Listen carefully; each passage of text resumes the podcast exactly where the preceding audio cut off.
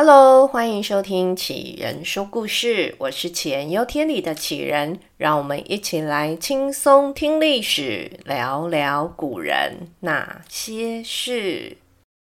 谢谢你喜欢听我说故事，每一则留言都是鼓励我继续讲下去的动力。如果还没有订阅，欢迎订起来，再推荐给你的好朋友哦。我们今天的故事呢，要前进到曹操曹伯伯打赢了官渡之战之后呢，带着他得意的春风扫平袁绍三个儿子的同时，也顺便长征了北方的游牧民族乌桓。虽然乌桓这一仗啊，打的是非常的辛苦啊，千里长征啊，但最终呢是打赢了。而这一连串的胜利呢，让曹操统一了北方。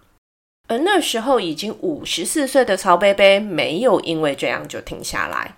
他先是让汉献帝小小的改了一下他们的那个组织章程哦。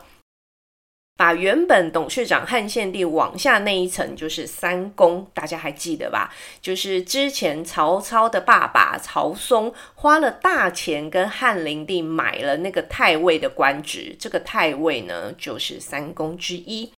那这三公呢，也就代表说啊，有三个人可以并列高位，在一人之下，万人之上。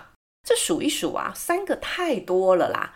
于是呢，干脆就把原本的三公给通通都废除掉了，然后恢复了丞相这个官职，把内政跟军事的权力通通集中在丞相的手上。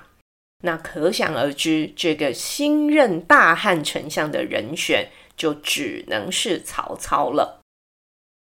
除了恢复丞相之外呢，曹操也短暂的让一个职位重出江湖，那就是御史大夫。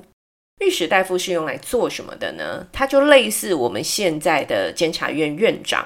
而这个院长一上任之后，做的第一件最重要的事情就是把孔融给杀了。嘿，对，是的，就是孔融让梨的那个孔融。这孔融啊，不止在现代的知名度很高，在他的那个年代，他也是个名人。身为孔子的后代嘛，儒家代表，在那个标榜清高道德的社会，孔融就是一个指标性的人物。当然，他也在朝为官，而且官职还不小哦，是那种可以直接跟曹操对话的一个等级。那从孔融的角度来看，曹操，他对曹操是有很多很多的不满的，而且他没有因为曹操的官大权力大而把那些不满都放在肚子里，他是直接大明大放的讲出来。我们举个例子，曹操在打进袁绍地盘的时候呢，他的儿子曹丕看人家袁绍儿子的老婆甄夫人长得那真的是有够漂亮啊！直接呢就抢回家当老婆了，这件事情呢就让孔融觉得很刺眼。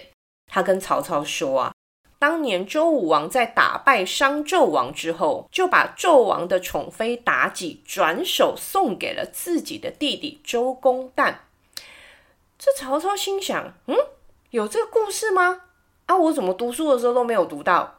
但是因为基本上哦，孔融真的给人家的形象就是博学多闻啊，学问真的太好了，所以呢，这曹操还反问了孔融说：“诶，请问你是在哪一本书上看到这个故事的？”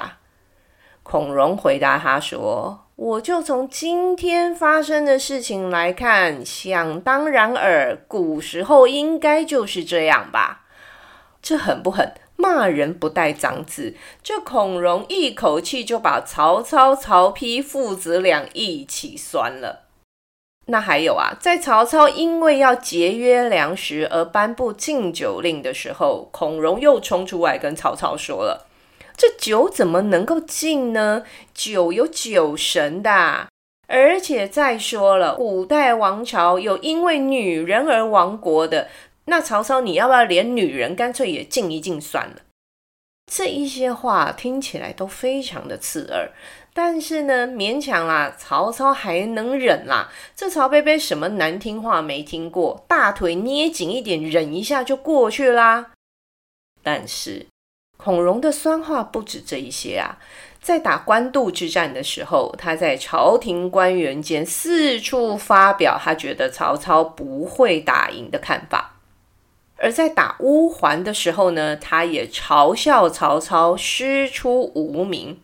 那这些也就算了，这孔融还曾经给皇帝上书，建议应该要按照古时候的制度，首都的千里之内都不封侯。哦诶，曹操一看这个建议，马上自己就对号入座喽。诶，这不就是在说他吗？他就是那个在首都千里之内的侯爵啊。这孔融是什么意思啊？是要他曹操滚出千里之外吗？这到底为什么？什么事情这个孔融孔先生都要反对呢？这曹操心想。他对自己未来的职业规划可不止到万户县侯啊，他是要做公爵，要做王爵的。但到时候走到那里，孔融肯定就是个阻碍。可是这人的名气这么大，不是那种拖到巷子里可以偷偷解决掉的人啊，这一定要光明正大的来做。这时呢，监察院院长就派上用场了。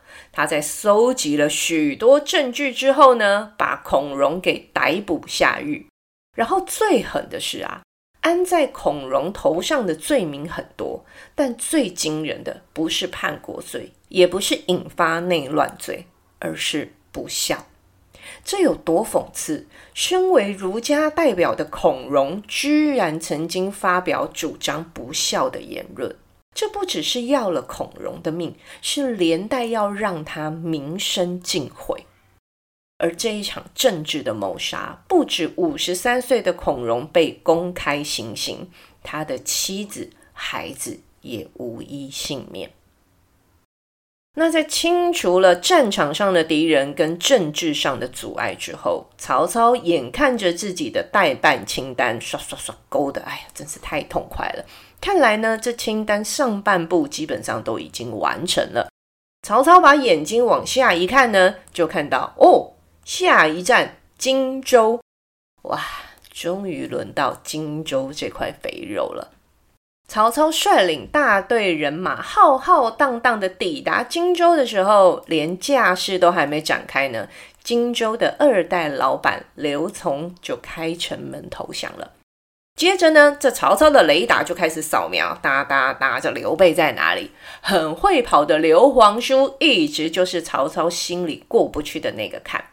眼看着刘皇叔似乎就是要跟那江东的孙权结盟了。也许这时曹操心里在盘算着，慢慢的出现了那个美好的未来蓝图。想想啊，现在脚踩着荆州这个这么重要的据点，手再长一点，就可以把那个打不死又追不到的刘备给干掉。然后手再伸过去那么一点点，连江东的那个孙家小子也一起收拾了。哇塞，这天哪，这世界太美好了！可惜啊，曹操太自负了一点，接连的胜利削减了他的敏锐度，也降低了他的判断力。这一路往赤壁的路上，曹操错失了一举歼灭刘备的时机，给了刘备跟孙权时间。哎，严格说啦，是给了诸葛亮跟鲁肃时间。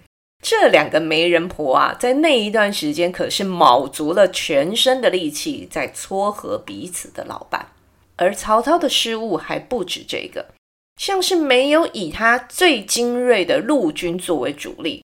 而是用了自己训练还不成熟的水军部队，再加上刚收进来，连忠诚两个字搞不好都还不会写的荆州水军，以水军作为主力前锋。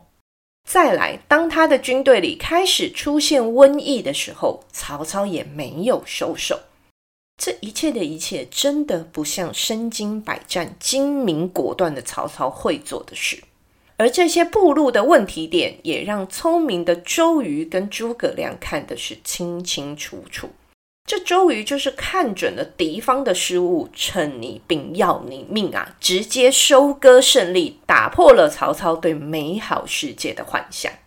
而关于赤壁之战的精彩过程，我们之前在孙权的专题里就有聊过了，所以呢，曹贝贝这边呢，我们就不细讲了。大家如果有兴趣的话呢，可以再找来听听看。那这赤壁之后啊，善于反省的曹贝贝呢，回到家重新整顿训练了他的水军，而且呢，还另外抚恤了战亡的将士眷属。这些举动的重点都在于稳定军心跟鼓舞士气，但这还不够。赤壁的挫败让曹中不利于曹操的言论是越来越多，他得重整一下丞相的声望。于是呢，擅长政治操作的曹操就让汉献帝给他增加了三个封地。那增加了封地之后呢，曹操又慎重其事的把这三个封地给退了回去。那有多慎重呢？是慎重到啊，他公开发表了一大篇文情并茂的说明。从他二十岁举孝廉开始，主要的呢就是表达他曹操对国家的贡献。说如果没有他曹操，现在应该已经换了很多任皇帝，也有一堆人称王了吧？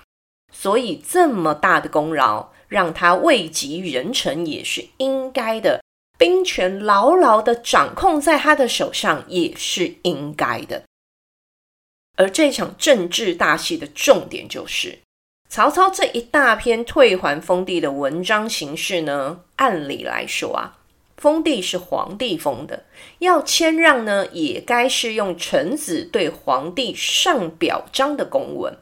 但是曹操用的是教令，而教令呢，是指上对下的，也就是说，曹操这封公开信不是给名义上的董事长汉献帝看的，而是以大老板的姿态写信给那一些朝廷群臣看的。就是要借着正式公开的名义，把他想讲的话一次讲完，希望这些大臣呢就此闭嘴。但事后证明没有什么用。那这样看，曹操是不是不太划算？他都假没意的拒绝那三个封地了，还没有收到效果。但是呢，政治的世界永远不是我们表面上看到的那样。这曹操这一边拒绝了三个封地，没几天，汉献帝又给他三个儿子封了侯，封侯呢，自然就会有封地。三个儿子一人一块，而且位置还比之前曹操拒绝的要更好。所以曹操呢，一吐为快的把想讲的话都讲完之后，他该收的地也一块都没少啦。而这一连串的精心操作啊，花了他两年多的时间。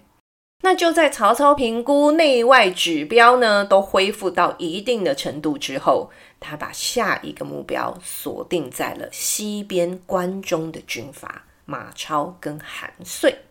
那为什么是马超跟韩遂呢？据说是因为当时周瑜向孙权提出了年度战略建议。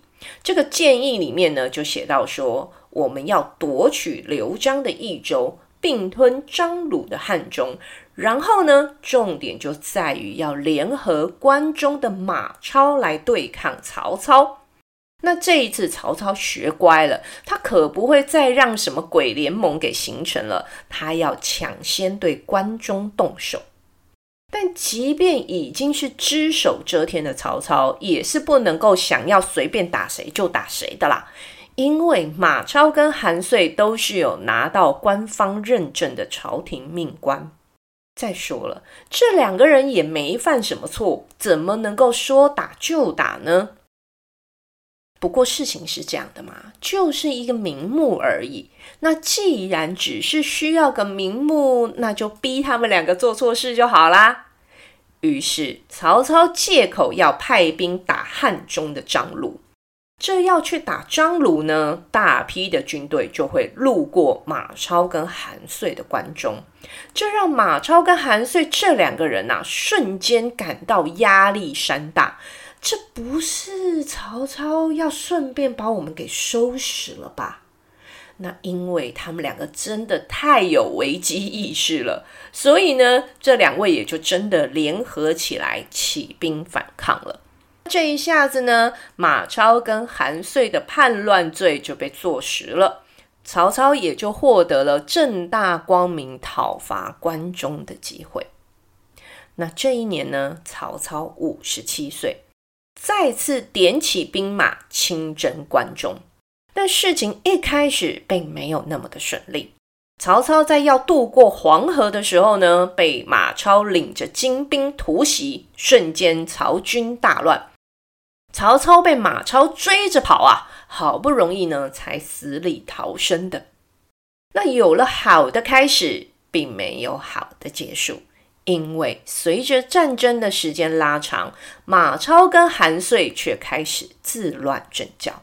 甚至呢，跟曹操提出了谈判的需求，想要用割地的方式来换取和平。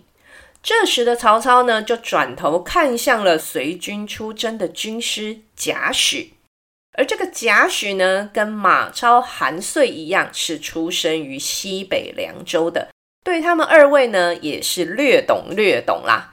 这贾诩想了想呢，就给出了一个狠招，他就跟曹操说啊。丞相，我们就先答应，然后呢，再离间他们两个，那接下来就可以各个击破了。原来啊，马超跟韩遂之间的联盟合作关系并不稳定。马超的爸爸马腾跟韩遂是同事，但这两个人呢，就是八字不合。后来呢，马腾被曹操拐去中央给当客人了啊，好听是客人呐、啊，难听就是人质啦。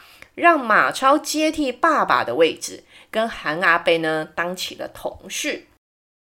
这马家第二代上任之后呢，马超跟韩遂两边的关系才变得好了一些些。那这个结盟嘛，明显这样看起来就不是很牢靠。这时呢，只要这两个人共同的危机解除，就是曹操了。那么原本就不那么信任彼此的马超跟韩遂就会很好挑拨了。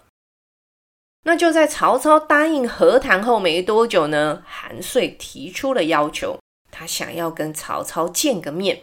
这曹操呢，顺势就答应了，两方约定在公开场合相见。一见面啊，两方人马摆开阵势，然后韩遂、曹操各骑着一匹马，缓缓地向对方靠近。其实这两个人原本就是认识的，在相见之后呢，曹操阿北这边和蔼可亲地问候起了韩遂的家人，也关心一下韩遂阿北的身体好不好。那当然啦、啊，韩遂也伸手不打笑脸人呐、也问候起曹操阿伯家的小孩。而这两位阿伯呢，聊着聊着还会相视而笑。现场所有的人呢，都可以感受到这一场高峰会的气氛相当的和谐美好。但搞了半天呢，就是纯粹聊家常。而在高峰会结束，韩遂回去了之后，马超就马上问了：“诶，高峰会上聊了什么啊？有没有谈到我们彼此之间后续要怎么合作呢？”结果这韩遂就回答说：“啊不啊，没有啦，我们没讲什么啊。”啊，马超又问啊：“啊，总是有会议记录吧？啊，怎么会有会议记录？没有啦，啊，就没有讲什么啊，哪来什么会议记录？”这韩遂真没说谎，真的什么都没有。但问题是，马超会信吗？当然不会啊！马超也只觉得这太奇怪了吧？你们两个聊这么久，结果半个重要的东西都没讲到，怎么可能？很快的，他们又有了第二次的见面，而这一次呢，马超就在场了。马超就想知道，怎么可能什么都没讲？但是曹操这一次的态度就没那么亲切了。会面的场合戒备森严啊，摆开铁丝网啊、巨马啊，还有保镖扛着重兵器在旁边护卫着。而这一次的会面呢，马超跟韩遂的士兵啊，都想要争着跑到海景第一排去看看曹操的长相。毕竟当时的影像科技不发达嘛，大家都只听过曹操的名气，却很少人真的见过本人。